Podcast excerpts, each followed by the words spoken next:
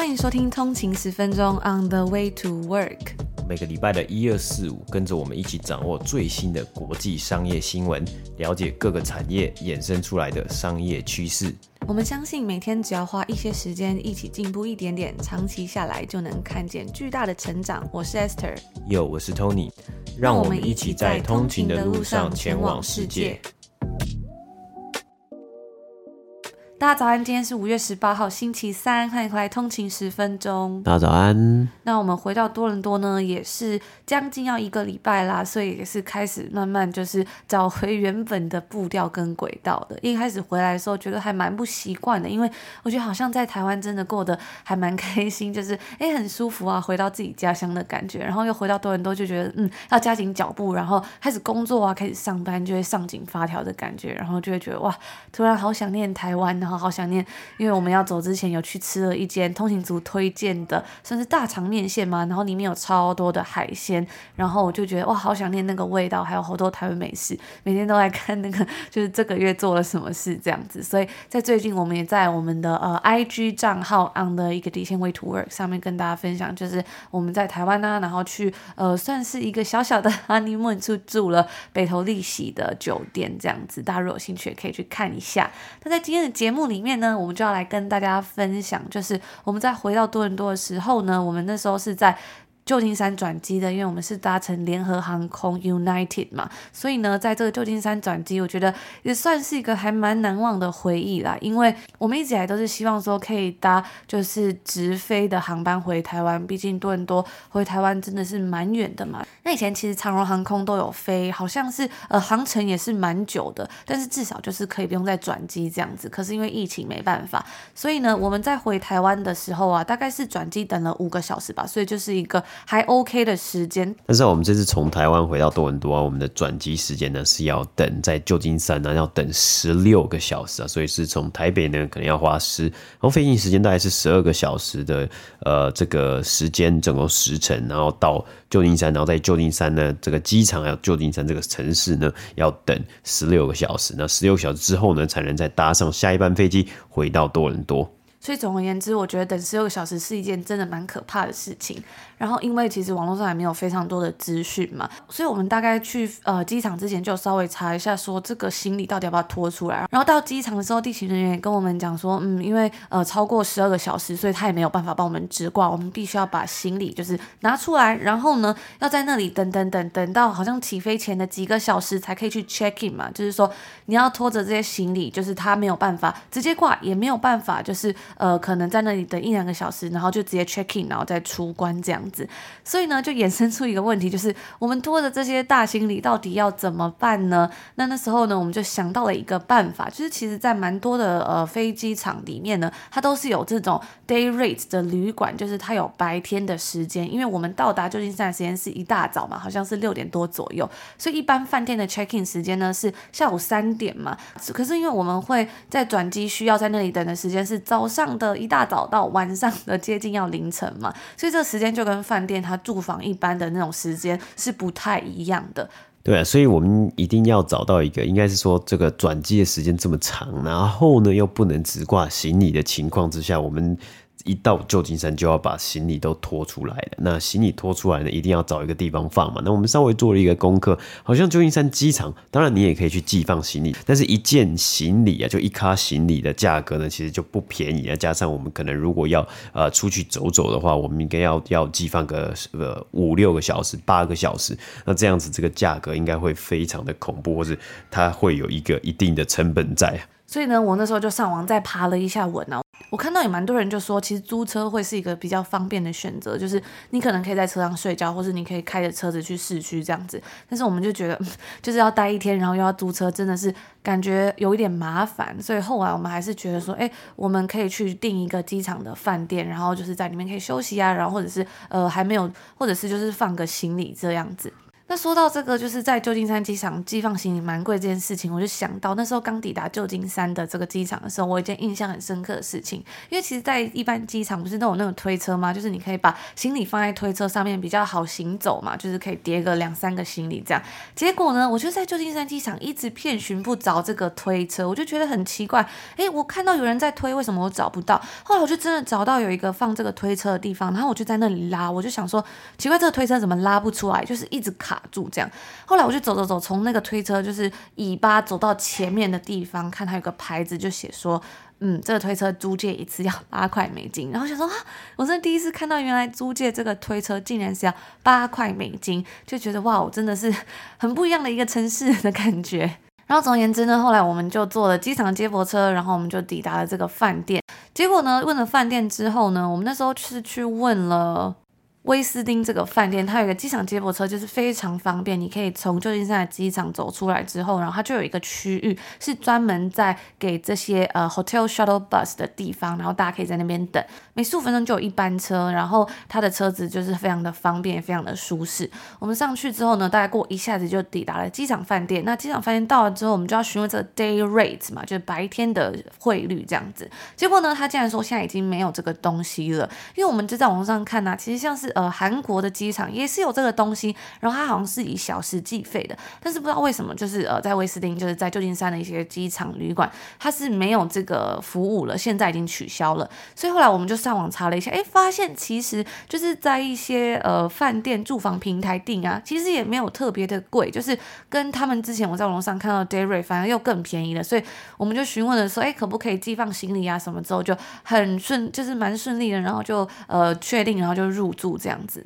嗯，因为我我本来是想说，好像呃很多机场都有看过，以前在这个 很很久以前，就是在出去旅游的时候都有看过一些机场，它的航厦里面呢，它都会有附设一个可以算是休息的地方，或是类似旅馆的地方，那你可以用一个几个小时计算，可能一次六个小时，一次八个小时，或是呢单纯用一个小时、两个小时。单纯就是呃，可能去冲个澡啊，休息一下，睡个觉，呃，然后来去准备说你要 layover，准备你要就是转机的嘛。那结果这个威威斯汀的这个 SFO 的 airport 这个机场的饭店呢，他就跟我们说，不行，你只能呃，就是按照一般的一个 check in 的时间，就一般。啊，去饭店就是三点 check in 嘛，然后你一般的时间 check out，隔天早上这样子。那所以我们就呃就定了，就把它定，就在用网络上，然后去去订了一个一个房间。然后呢，就我们就先跟他讲说啊，那我可不可以早上的时候我就先把我们的行李呢都先寄放在呃饭店里面，然后我们就出去就去这个旧金山的市区，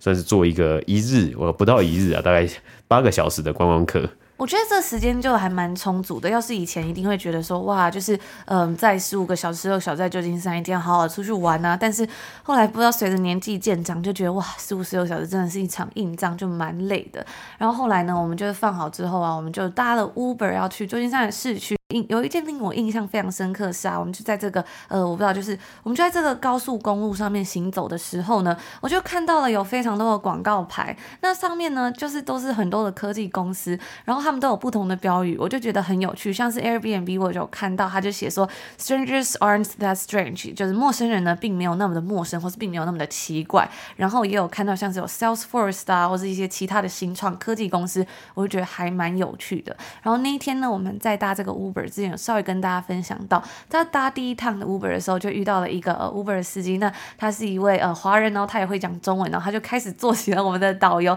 然后他就开始跟我们推销说啊，你们然后从哪里来啊？哦，你们住在多伦多这样，嗯，那边真的太冷了。然后他就说他住在纽约住了十年呢，啊，他觉得还是旧金山好，但是呢，缺点就是真的很贵。但是呢，后面还会补一句说，但是啊，这里风景好，然后又一年可能只下个几天雨，然后呢，景色很漂亮，天气又很和煦。所以贵一点就多花钱吧，这样子。好像非常的潇洒这样讲，然后就不断的说服我们说赶快搬去这个城市啊，这个城市很棒之类的。然后后来呢，我们就抵达了这个市区嘛。我那时候就在 Google 上面查了一间早午餐店，它好像还蛮有名，就是我看还蛮多评价，网络上都写说呢，去旧金山旅游一定要吃的一间早午餐店，它叫做 Mama's on Washington Square。然后它主要里面都是在卖一些传统的，就是那种美式的早午餐，分量蛮大的，但是整体整家店的装潢就比较不是那种网红。店的感觉就是比较传统啊，比较 homes 带有我自己是还蛮喜欢的。然后因为那天我们去的时间非常非常的早啊，所以刚好也没排到什么队，所以我也觉得非常的幸运。后来我才发现呢、刚好这家店它的地理位置非常好，就是如果大家有像我们一样，可能要去旧金山一天转机呢，或者是你可能刚好就是呃要去旧金山旅游啊，我都还蛮推荐可以去这个地方的，因为呢，它旁边呢就有。Telegraph Hill 就是电报山，还有就是接近这个渔人码头，所以就是说你到这几个地方呢，几乎都是快要算是步行可以抵达的地方。这也是那个 Uber 司机那个阿姨跟我们说的，就是他就是做起导游跟我们介绍说，哦，这边是 Chinatown 啊，是呃旧金山的 Chinatown，然后这边是电报山这样子，所以就非常的方便。然后我们就在那边吃早餐，我也觉得就还蛮好玩的，就觉得说，哎，其实因为就是在加拿大住比较久嘛。然后这就是有时候去美国都会发现，哇，虽然就是都是讲英文，但是感觉还是真的很不一样诶。就是我觉得在美国的感觉啊，就是整个文化或者整个呃气氛都跟加拿大真的很不一样。而且我觉得就是有时候好像，嗯，应该说就是在世界各地被不同的区域啊，因为这个这个像加拿大嘛，然后你有东岸啊，有西岸啊，有时候可以稍微的听出来一点点，就每个地区有它的口音或者他讲英文的方式有。比较不一样啊，我觉得好像在多伦多听到的英文啊，跟在旧金山啊，就是哎，大家讲话的可能口音啊，或是一些用用法上面呢，会有稍微啊、些许的差异啊，我觉得这是一个蛮好玩的观察。然后还有一个是，我觉得好像呃有一些，就我们遇到的这个呃，就是这个呃，在美国在旧金山遇到这些这个讲英文的这个场合呢，我发现大家讲英文好像蛮标准，就是蛮蛮清楚的，只是也不是说就是好好，也没有要说。好或坏了，但是我我发现我好像听的好像比较清楚，也有可能是因为我们从小就是比较是上这种美式英语嘛。那呃，加拿大当然它跟美国很近，所以其实很多文化很相似。但是有时候加拿大其实也有一些呃，他自己特定的，可能是呃俗，就是他的 slang 啊，他的俗语啊，或是说他特定的就是呃用字啊、用词方面，还有真的。就是加拿大人真的很喜欢说 sorry，就是就是他们会把 sorry 挂在嘴边，的感觉。对对对，就抱歉的感觉。那之前也有很多的迷因啊，就是呃梗图上面就是写说啊、呃、加拿大人真的太爱说 sorry 啦，连可能公车没有在行驶的话呢，他也要说一个 sorry 这样子。这是真的，这是真的。然后我觉得还蛮好玩的，就是刚刚讲到这个口音嘛，其实我自己也觉得，就是加拿大的口音真的是蛮重的诶，就是真的是我们这次去美国，然后就发现哇，就是觉得讲得好清楚，就听得好清楚。可是有时候在多伦多或者在呃温哥华，我觉得温哥华反而还好，但是在多伦多可能就是有时候他们的那个口音就有一种含卤蛋的感觉，或者是就会觉得诶，加拿大人讲话会比较有礼貌嘛，所以有时候那个用字啊，就是会比较绕来绕去。比如说在点餐的时候，你可能就不会直接说我要吃这个这个这个，你可能。会说呃，请就你可能就会说 Can I have 什么什么之类的？但在美国呢，那时候点餐我就说哦，大家都是这样，直接就是这样子点，这样我就觉得还蛮好玩的。然后紧接着吃完饭呢，我们就开始在散步，然后就要走去非常非常知名的一个景点。我记得那时候我在大学有修一堂课，好像叫旅游英文吧，我就在那里有看到这个旅游景点，或是大家如果只要每一次啊看到那种比较历史的那种旅游书，或者是在讲旅游节目，讲到旧金山，一定会讲到这种呃这个九曲花街。那我觉得这九曲花街有个还蛮好玩、蛮有趣的地方，就是它的英文呢，其实跟九曲花街是不一样的。它的英文其实是 Lombard Street，不是九曲花街的意思。那我就觉得很好玩呢、啊，就是因为它叫九曲花街，中文叫九曲花街，好像反而更能感觉出它这个地方的感觉，因为它确实呢就是有很多的弯嘛，然后呃在这个弯跟弯之间就有很多的花丛，然后呢慢慢往上爬这样子，所以我觉得这个名字取得真的是太好了。然后我们就慢慢走上去，我就发现哎，这边真的还蛮多，就是车子是真的可以开下来，但是呢很多真的开车从这个九曲花街开下来的车。车他好像不一定是真的要经过这条路，因为呢，我都看到他们手上都会拿照相机，甚至有一些他会拿那种很像是非常专业的 YouTuber 啊，或是呃拍可能影片的人，还会有那种遮风罩的那种大相机，然后就在那里边开车边拍，然后放着大放着很大声的音乐这样子。然后我记得我们那时候在 IG 上面也有呃，就是发一个限时动态跟大家分享嘛，然后大家问大家说，哎，大家猜得到这是哪里吗？哎，我发现很多的通勤族都有猜对，就是有回答说，哎，这是九曲花街啊，这是。旧金山，这是 SFO，呃，所以呃，相信应该还蛮多人可能都也都有去过，这应该是一个很著名的景点啊。既然呃，在这一次就是刚好有转机的一个时间，刚好有这个机会就有看到，我觉得其实还蛮漂亮，因为它是一个斜坡啊，它它不仅是就是就是就就是有弯弯曲曲的啊，然后呃非常多花嘛，因为花街嘛，它有旁都有这个植物，然后它还可以斜坡往上走上去，走到最上面呢，你其实可以俯瞰到整个就是这个旧金山的市区啊，还有它旁边这个海湾啊等等的，是一个就蛮漂亮的。我觉得就是以景观来说，真的是蛮漂亮，因为它其实它这个旧金山这个湾这个背啊，它旁边好像就是在看出去的时候呢，也都有这种呃丘陵，还是就是比较高的山嘛，还是呃丘陵这样子，所以就整个是有海湾啊，有山啊等等的就。然后再加上那一天的天气，那一天的这个太阳是出大太阳，所以就还还蛮漂亮的。然后紧接着呢，我们就是去完九曲花街之后，再开始慢慢步行，就走到了也算是一个旧金山非常著名，好像呃旅客都一定会去搭的这个 cable car。所以它这个中文呢，好像有人会说它就是因为 cable car 直翻就是缆车嘛，但是它不是那种挂在天上，它是就是地上的这个缆车。那大家应该可能在呃可能在电视上面啊，或是在电影啊，或是一些媒体上面应该也都有看过。因为旧金山好像就是它的这个高度啊，它很特，在这个市区我觉得还蛮酷的，就是它呃上上下下嘛，有上坡有下坡，有上坡有下坡。那那 cable car 它就是沿着这个上坡沿着下坡这样子呃在城市里面穿梭啊，所以很多的网络上很多的游记呢也都有写到说，哎、在旧金山呢，可能呃到这个市区观光啊，一定要去坐一次这个 cable car，它是呃非常的有特特色。那再加上它可以呃绕过去，它可以路过很多一些景点呢，它的这个车程的路线呢，所以不只是一般的可能市区一些民众的交通啊，其实它主更更多的是呃有一个观光的一个性质存在。对啊，在他的那个票券上面，他就直接就写了这个 World Famous Cable Car，就是举世闻名的这个缆车。然后我就有发现呐、啊，就是虽然它是一个观光景点，不过车子上感觉真的也是会有一些市民去搭乘。通常呢，可能是一些呃老太太这样子，他们刚好真的要去买菜或什么，然后他们都会跟这个在车上的这个工作人员聊天，然后或者是呢，我看到他们就会跟一些游客分享说，这栋建筑呢，它是百年建筑啊，那边怎么样怎么样，就还蛮有趣的。然后呢，我们在搭。成的过程中啊，又发生了一些蛮有趣的事，就是我们看到对面有一对小兄弟，就是他们的爸、他们的妈妈就带他们出来旅游，然后他妈妈就一直念他说：“你们都在家里，就是因为疫情嘛，都在家里，可能在家里上学，在家里打电动。然后呢，他们就都不想出门，这样，然后他们两个脸就非常臭，而且他们就一直说，他们想要站着站在这个车的前面看风景，这样。每一个小朋友啊，只要上车，他们一定都会说，我要站在这个车子的最前面，然后我要抓着这杆子，然后这样子沿路这样子，就很像这样吹。吹着风啊，然后搭着车的感觉就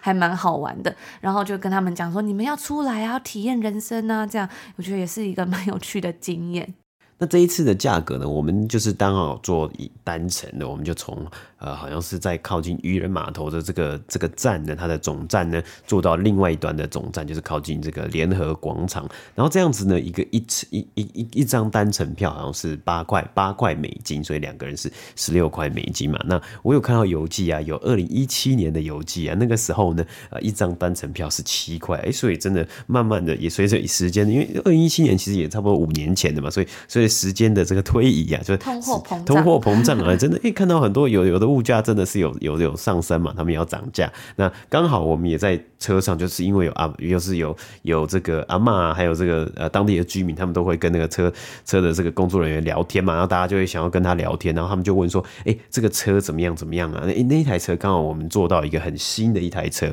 他说这个 cable car 啊，这个这个缆缆车啊，他要做就是要人工去做，因为他好像是有很多木木工，然后他。做一台啊，要做三年的时间呢，要造价是不菲。我们刚好做到一个一台最新的，今年才开始启用，因为疫情也停了很久嘛，然后他们也也花了很多时间，所以包括疫情呢，可能三年四年做造了一台车，然后呃那个东西呢，甚至最贵，它是最最最贵，其实是。呃，不管不仅是木材，还有是人工，因为人工要呃很仔细的去把这台车打造出来。对，那时候我记得那个工作人员他就讲到这个价格嘛，他就在问说，哇，花要打造这样子的一台车，因为它里面非常的细致，所以呢，真的是呃需要非常多的成本。但是他就说这个 labor cost 好像是占了很大的一个比例，甚至是比那个它里面的这些材料还要来的贵很多。然后我们在那时候在排队就是要买这个票的时候呢，我们就有目睹，就是有看到这个车 cable cable car，它在它真的是在 roundhouse，就是它的这个头呢要转边从远方回来的时候呢，它是人力去做这件事情的，就是他们有两个人，然后那里然后那边有一个算是呃我不太会形容这个东西，有点像是把手吗？还是这个东就是有点像是把手，或者说就是在火车你要分轨道的时候的这个东西，然后他去拉这个东西，然后呢有人就会开始。去推嘛，就是它是一个圆盘，底下有个圆盘，就把这个车转向，然后呢才能够再开过前面的感觉。然后呢，当这台车它到达终点站的时候呢，它也要执行一样的动作，然后再把这个车转向。就是说，它因为它是沿着轨道嘛，所以它没有办法自然的，就是自己去转向。它所以它就是要靠人工的方式去帮它转弯。我觉得这也是一个还蛮有趣的过程。然后它到达终点的时候呢，你就可以看到哇，排排站的这个车子，这个 cable car，从第一台啊到最后一台，我发现第一台就是呃前面几台就比较旧的，然后我们坐的那个刚好最后一台才是最新的那一台，所以你就可以看到一点 cable car 的历史的感觉。觉也是非常的有趣。然后搭完缆车之后呢，我们在下车的地方走不远啊，就有一个算是美国非常知名的超市，就翻到就网络上呢，大家都会说，诶，如果你有去美国啊，一定要记得去这间超市，就是 Trader Joe's。有的人会说它是缺德 Joe 这样子。那里面呢有很多他自己的自有品牌嘛，而且因为加拿大是没有 Trader Joe's 的，所以我们就稍微去逛一下。我觉得还蛮有趣的，就是它里面呢，嗯，最多人应该是网络上最多人会推荐，就是它自有品牌里面举例举例，像是它的这个 Everything Bagels。这个粉，那你就可以撒在很多地方啊，所以我们也就也买了一罐这个。然后我发现还蛮好玩的是，诶，它里面的价格其实真的都蛮便宜，就不会很贵。然后里面呢，我最喜欢的区块是在它的门口就有一个鲜花区块，哇，我觉得真的是很方便诶，就是它里面的花非常非常多，种类很多。因为其实，在加拿大其实呃很多的超市也是有卖鲜花的，但是我看到 Trader Joe's 的那个花的种类好多，我就觉得哇，好羡慕哦。那去完 Trader Joe's 逛完之后呢，我们就在慢慢的散步，去了另外一个景点，就是稍微去走了一个咖啡厅，因为那个时间是蛮早的嘛，所以接近已经快要到中午的时候呢，我们肚子还是饱饱的，因为有吃过早午餐了，所以我们就去了，也是一样加拿大没有的，我们去的景点好像都是加拿大没有，就是有特别挑选过，然后我们就去了这个 Blue Bottle，就是这个卖咖啡的咖啡厅，然后它算是叫做小呃，它算是叫做蓝瓶咖啡吗？我记得之前在台湾的。呃，微风松糕好像有一个算是 pop up store，但是它里面是 Blue Bottle 的东西，而不是 Blue Bottle 的真的咖啡，就它有卖一些 Blue Bottle Blue Bottle 的 merch 周边商品这样子，所以我们这次去呢就有特别去喝了一下。我记得我们在这一次呃上个月上一次的这个抽奖活动里面的 Magazine B 介绍的里面呢，它也有介绍到 Blue Bottle 的这个品牌。所以它也算是一个，我觉得还蛮有特色的品牌跟咖啡厅这样子。然后在里面喝咖啡的时候，因为我们是坐在门口旁边嘛，它有一个小桌子，就可以看着呃路上啊行人人行道这样子。然后那个玻璃呢上面就贴着一张，算是他们。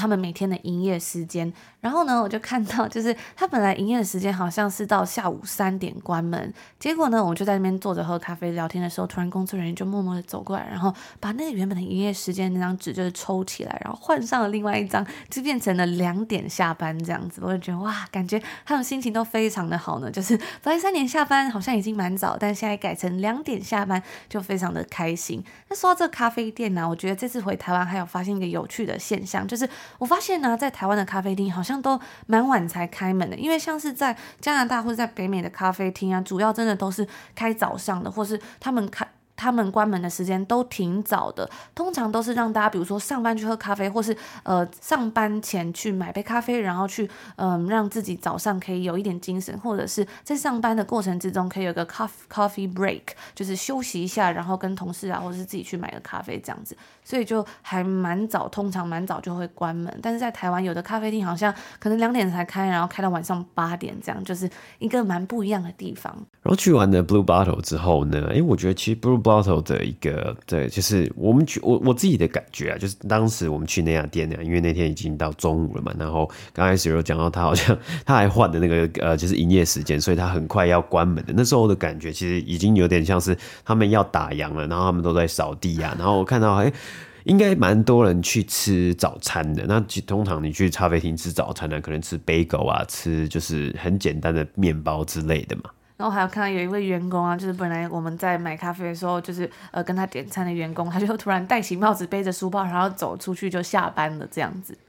对啊，然后因为大家有吃这个早餐，我我我我自己感觉好像就是那家店呢、啊，是已经早上已经就是大家已经。已经来了，大家都喝完他的咖啡，大家都呃聊完天，然后吃完早餐要走了，所以他觉得他下午没有什么客人，所以他已经在打扫啊，然后在收了，然后就是桌子上啊，有的地方还有残杂那种面包屑，还有饼干的屑屑，就是哎，可能很多人已经已经去了嘛，然后呃，就是要准备关门了，那只是就哎很喜欢待在咖啡厅的感觉，就稍微有时候哎出去玩啊，有就是现在出去玩就是想要。稍微休息一下，也不要说啊这么赶。然后，当然有看到很多景点，然后慢慢的在中间排了一些休息的行程呢，可以看看大家在当地的这些人呢、他们的街道上面他们的生活啊怎么样啊之类的。那我们在去完的 Blue Bottle 之后呢，就去了，终于去了一个我终于呃这几年就是还没有机会去啊，因为有疫情的 Supreme 啊，Supreme 呢其实在加拿大也是没有分店的，它只有在美国的一些城市还有欧洲。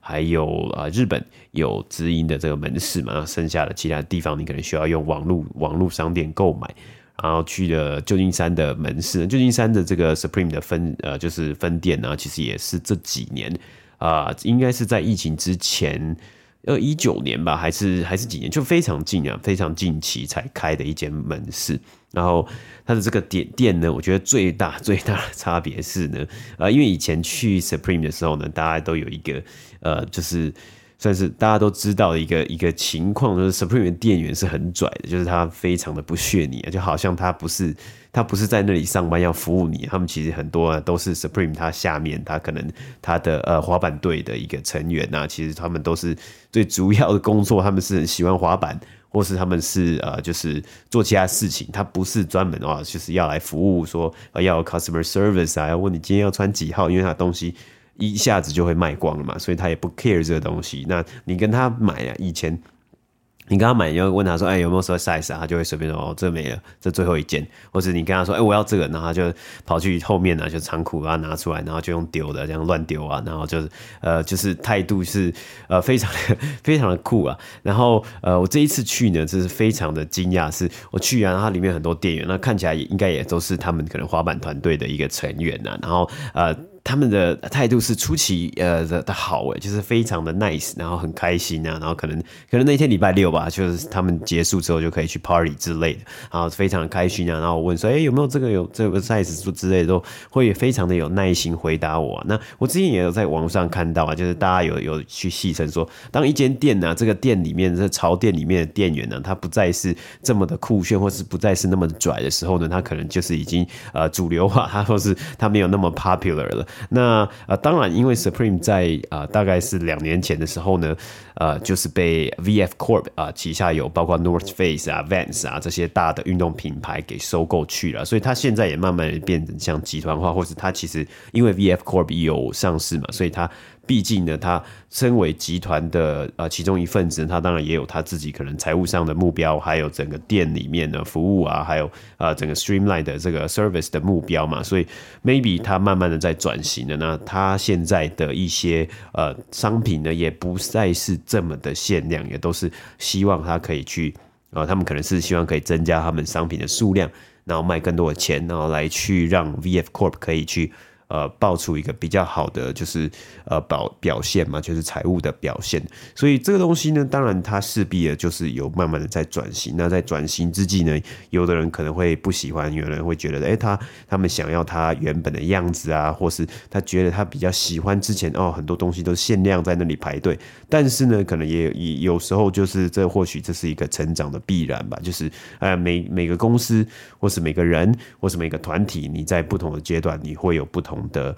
呃喜好，你会有不同的目标。那其实就跟 Blue Bottle 一样啊，Blue Bottle 一开始的时候呢，也是从一家店，呃，一个 founder 啊、他自己创立起来的嘛。然后他希望可以经营是一个 community 啊，对于呃。就是喝咖啡的爱好者，Supreme 也是嘛，就是经营一个 community，喜欢滑板，然后到后来是变成喜欢这种限量潮流的衣服，呃，很酷炫，很翻玩，会去呃冲撞体制等等的这种呃精神呢，慢慢的呢，它就是变得不一样了，因为被收购。那 Blue Bottle 也是嘛，它也是被收购了之后呢，慢慢的有人觉得它变成了这种好像有点类似 Starbucks 的这种连锁店的一个情况呢。已经没有当初哎、小众咖啡厅小小的这种咖啡厅的这种感觉了。嗯，我们之前好像在节目上也有跟大家分享到嘛，好像在二零一七年的时候呢，这个本来是以这种精品咖啡或是刚刚 Tony 讲比较小众咖啡店而为人所知的 Blue Bottle 的这家咖啡店。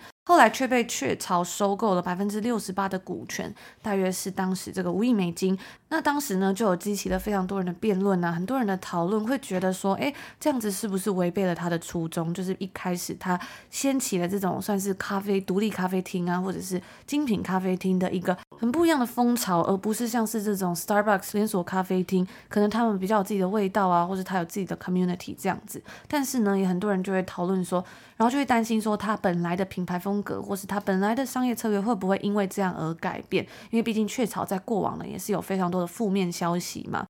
但是呢，也会有人说，诶，他因为这样做，可能他可以让更多人看到，或者是说，比如说那时候就很多人在讨论，他可能会进军到一些连锁超市里面啊，包括他们自己的咖啡豆，或者是啊，那时候我在看，我也就在想说，嗯，像这个创办人啊，其实，诶，他可能一手创办了这个品牌，那这品牌最后他会走到什么样的程度呢？他已经将这个品牌做到了这个地位之后，他会还想要自己就是这样子去经营这个东西，或者说他把它 卖掉，他可能有一定的获利啊，然后呃，把它交给更大的。集团去处理，其实每个人呢想要的东西都不太一样。对啊，所以这是一个很好玩的一个选择题啊，就是呃，如果是我，或是如果是大家的话，今天你一手创立的一个一个公司，或者你一手创立一个品牌，呃，人家要出五千万台币给你买，或是五亿台币给你买，你会不会把它卖出去啊？对不对？这这这就是一个，就有时候大家很可能以前可能都会有像我一样去去幻想说，哎，如果我哪一天。哦，中了乐透，或是我发票中了两百万，你会怎么花嘛？或者说，哎、欸，发票中了一千万嘛？那、嗯、呃，这个时候，如果你一手创立，可能你呃从零到一打造的东西呢，如果人家用五千万给你买，五亿给你买，十亿台币跟你买的，你会不会，会对？你会不会卖？或者是说，你会不会哎、欸，也稍微的去思考一下，你卖完之后这十亿台币你要怎么花这个钱呢、啊？而且这而且这只是百分之六十八的股权嘛，所以代表他可能还拥有这个呃百分之三十二的股权。我记得以前我小时候啊，也会在跟朋友讨论说，突然之间就会讨论说，哎，如果我今天就是中了乐透，或者我刮刮乐中大奖之后，我要怎么办呢？假设有三亿的话，我要怎么分？我要给谁多少钱？这样哇，想得天花乱坠，到最最后讨论了半个小时，才发现，哎，好像是一场空的感觉，还是回归生活，好好好好努力工作这样。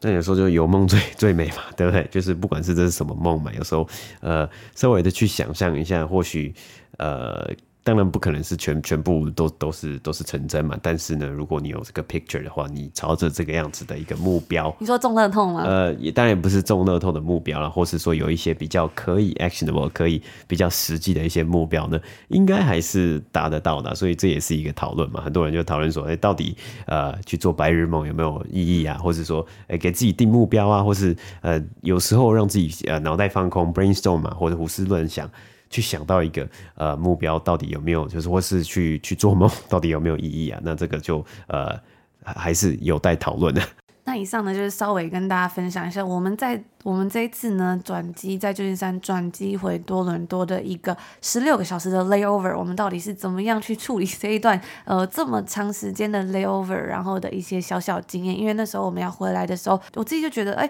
就是网络上资料真的蛮少的，有人说要租车，然后有人说，呃，可以就是在机场里面等，可能你就是去 lounge 里面等啊，但也有人说那个 lounge 可能几点就关门了，或是就是种种很多很麻烦的事。那再加上现在又是疫情嘛，然后那时候也是第一次才知道，哦，原来超过这个时间行李是要拖出来的。我后来也有在网上看到啊，就是我查资料在 Trip Advisor 的时候，上面就看到有人就说。如果你在旧金山等待像是八个小时的 layover 好了，那租车呢，可能就是 the worst way to get into SF，就是对于在旧金山呢，你可能这样子不好，因为你可能要排很长的时间才可以拿到你 rental 你的这个租车嘛，所以他们就是建议说这是一个很不好的选项，这样子，所以我就觉得，哎，我们这次的整个行程好像还蛮顺利的，就跟大家分享，也许你也会呃需要这样子的资讯。那其实我们呢在旧金山还有发生一些有趣的小故事，我们也会继续之后在节目之中再跟大家。继续分享。那如果你喜欢我们的节目的话呢，也欢迎可以追踪我们的 IG on 的一个底线 Way to Work，了解更多的内容，或者是可以收听我们每个礼拜